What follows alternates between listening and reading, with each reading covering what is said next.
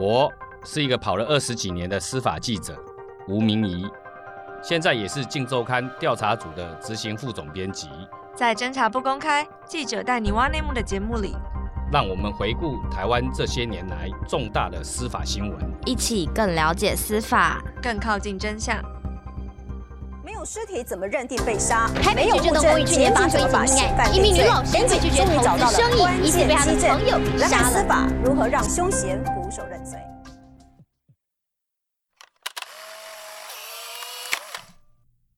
上一集我们讲到了郑信泽十年的冤案，而今天的案情侦查是，我们要回顾一桩离奇的刑案。二零零一年六月十四日，一位私人英文家教女老师张静华离奇失踪，但失踪案的背后却越滚越大。因为失踪案通常不会出动鉴识科，可是这位女教师她在复兴南路的住处，在一切看似正常之下，没有打斗的痕迹，浴室呢却有很多的可疑的地方。监视人员他们用特殊的喷剂，才发现他家的浴室从地板、门板、墙壁、马桶到洗手台，都验出大量的血迹反应，且有擦拭的痕迹，更透过留下了数滴喷溅的血渍，鉴定后都发现与张教师的 DNA 是相符的。究竟这场失踪案发生了什么事情？后续刑警找到与他有亲密关系的商人李正卫，李正卫被控强盗杀人，可是嫌疑人不认罪。过程中，张静华的尸体从未被发现。最后，凶手李正卫仍然被判处无期徒刑，促成台湾首例无尸杀人判刑定谳。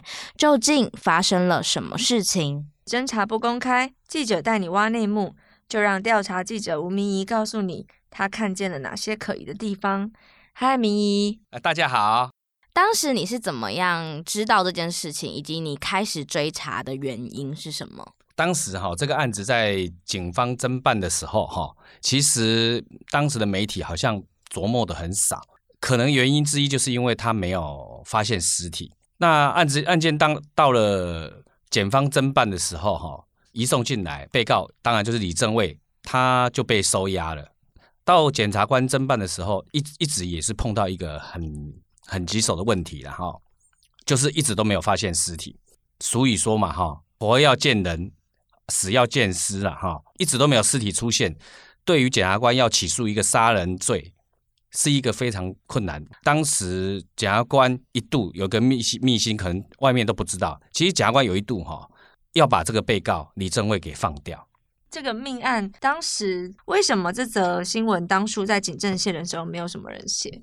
印象中哈，那时候可能有几个原因呐啊。第一，当时失踪命案发生之后哈，那警方当然是故意要刻意保持低调。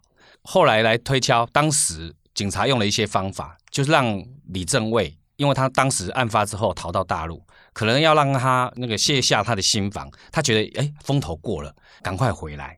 所以警察当时第一时间基本上哈，在媒体上面其实都没有发布任何新闻，就让他好像一副这个案子已经船过水无痕。等到他后来跟他讲说，其实只是为了要结案，诱使他回来。等他他真的回国之后，警察才把他们收集的证据摊在他面前。对，当时但是他已经来不及了，所以第一时间他回国之后就被收押起来。收押以后呢，因为到了移送给检察官侦办之后，新闻的曝光度也没有很多。直到检方因为面临了四个月的羁押期期满，他们有一个抉择，就是说这个会不会等一下如果把他起诉以后啊，人突然间哈。出现了怎么办呢？你说，如果那个女教师其实没有死，然后突然出现了，这样就会变大乌龙，是不是？对，其实检察官有这种那个天人交战啊，就诶在挣扎中，所以其实那个检察官已经本来就已经决定要把他给放掉了。呃，想要请问一下明仪，那你是在什么时间点开始调查这件事情呢？然后你是怎么查案的？这个案子是到了已经。这个火烧屁股了啦，哈，就是说羁押期已经要快到了，检察官已经陷入天人交战。那我相信当时的警察应该也是非常痛苦。通常就这样子，案子到检察官手里，检察官如果在结案的时候有盲点的时候，他一定会一直要问那个警察，还有还有什么证据、什么资料要补。那他考不好已经跟他们讲说，这个证据哈，他觉得可能没办法起诉，所以检警在这这方面的见解可能会突然现很大的重大的歧义。那警察已经其实他已经尽非常大的能力去收集各方的资料，好，那连那个血迹的那个鉴定哦。连浴室那个流的那个量哦，去鉴定，还有他在那个后行李箱，他车子的后行李箱里面也都是这位女老师的血迹的反应。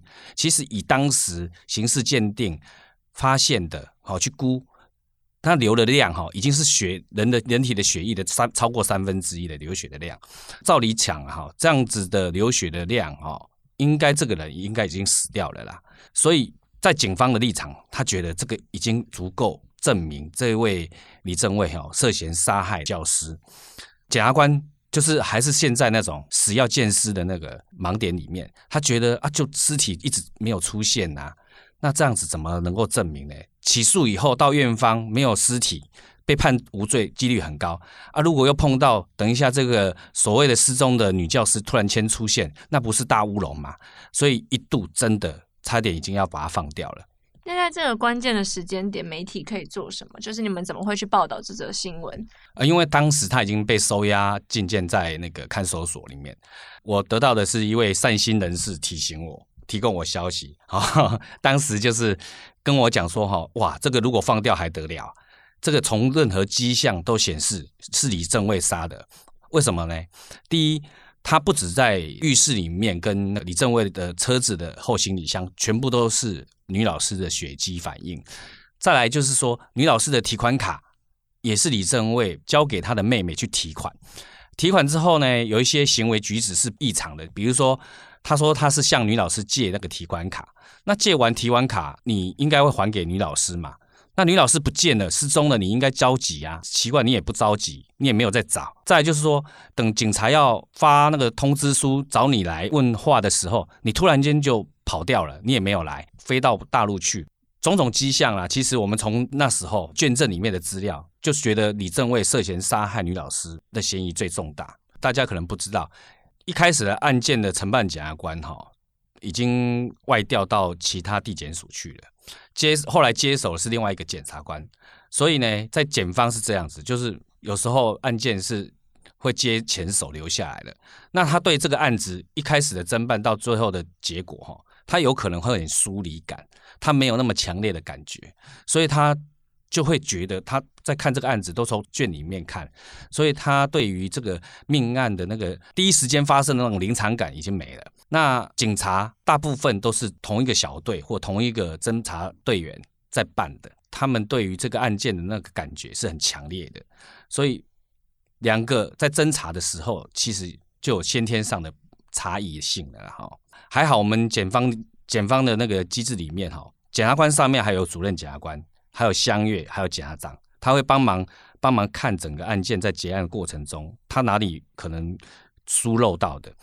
这让主任检察官还有他的长官们，就是发挥他的一个功效，就是他这个案子本来要丢出来，要把他把那个李正威不起诉处分。那他们看完所有的卷证资料，里面见识见识的那些证据，其实非常的完整，而且那连通联的那个记录，你就可以看出他的路径，最后在哪一个地方消失。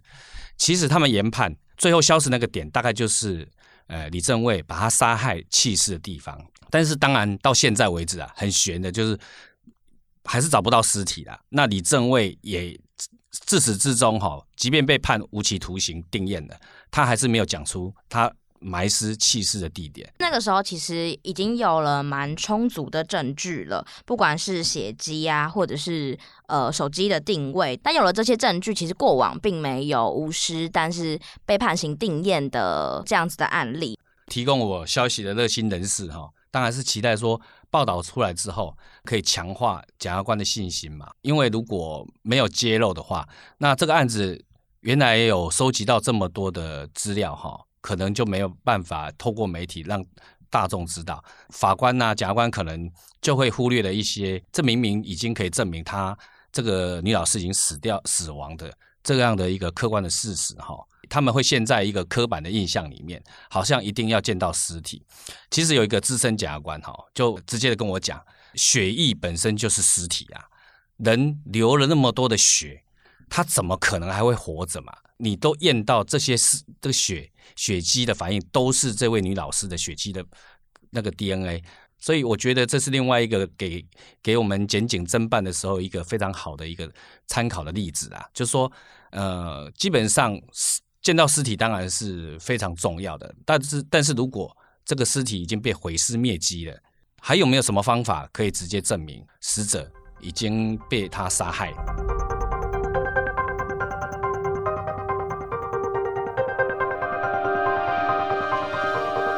你那时候采访这则新闻的时候，你采访了哪一些人？这些人都好找吗？他们都很愿意跟你讲这个相关的案情吗？这最大的难题就是被告凶手哈，他已经被收押了嘛哈。那再来就是说，女老师的家属，我们有试图去找过，到他家去找过。当然，他们对这个这件事情非常伤心。他唯一能够知道，就觉得那个女老师失踪了，整个家里的那个摆设有一些奇怪的地方，他们当然疑惑。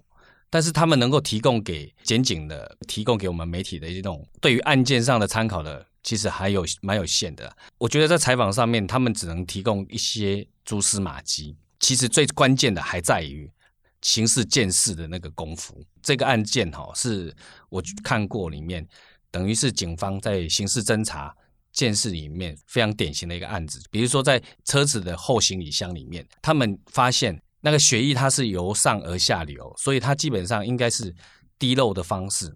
你是不是有说过他们有在浴室的时候模拟那个血迹喷发的那个现场？对，发现到处都是血迹的喷溅。研判啦，那个那个浴室绝对是一个他杀害他灭尸的一个现场，因为到处都有喷溅，而且后来在整个那个瓷砖的缝槽里面，哈，虽然它清得很干净啦。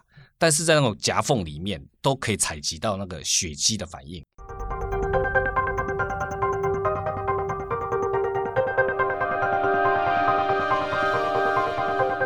羁押期满四个月，就一定要把人放出来嘛？呃，例如有什么样的条件，我可以规定他不可以再出国了？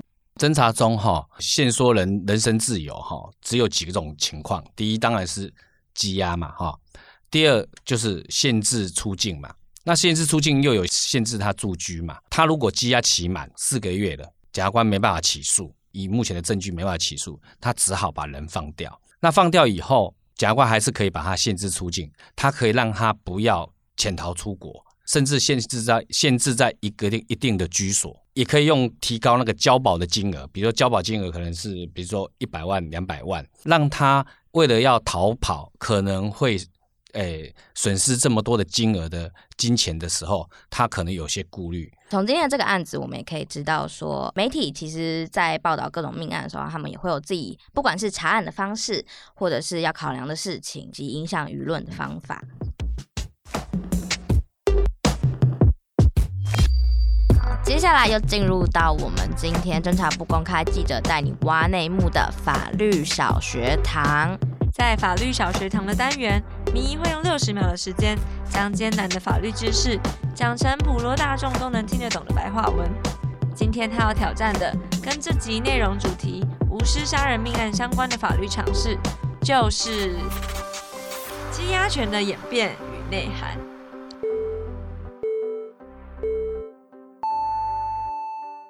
羁押哈，就是。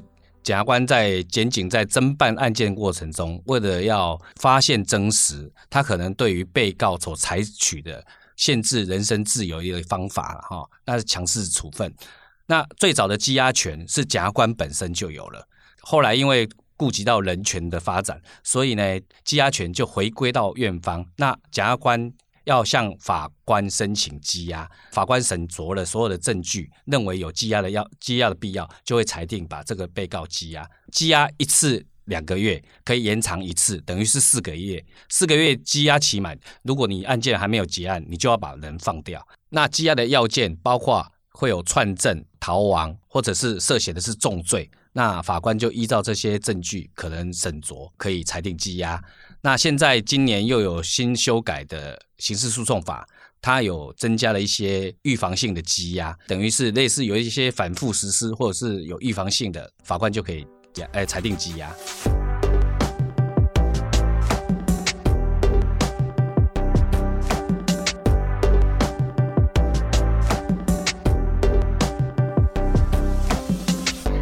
我们讲到的是无师杀人命案，林怡帮我们从记者的角度来看这件事情到底是怎么查证的，而媒体在这件案件里面又扮演什么样的角色？今天的侦查不公开记者带你挖内幕就到这里告一段落，谢谢大家，谢谢大家，下次再见哦，下次再见。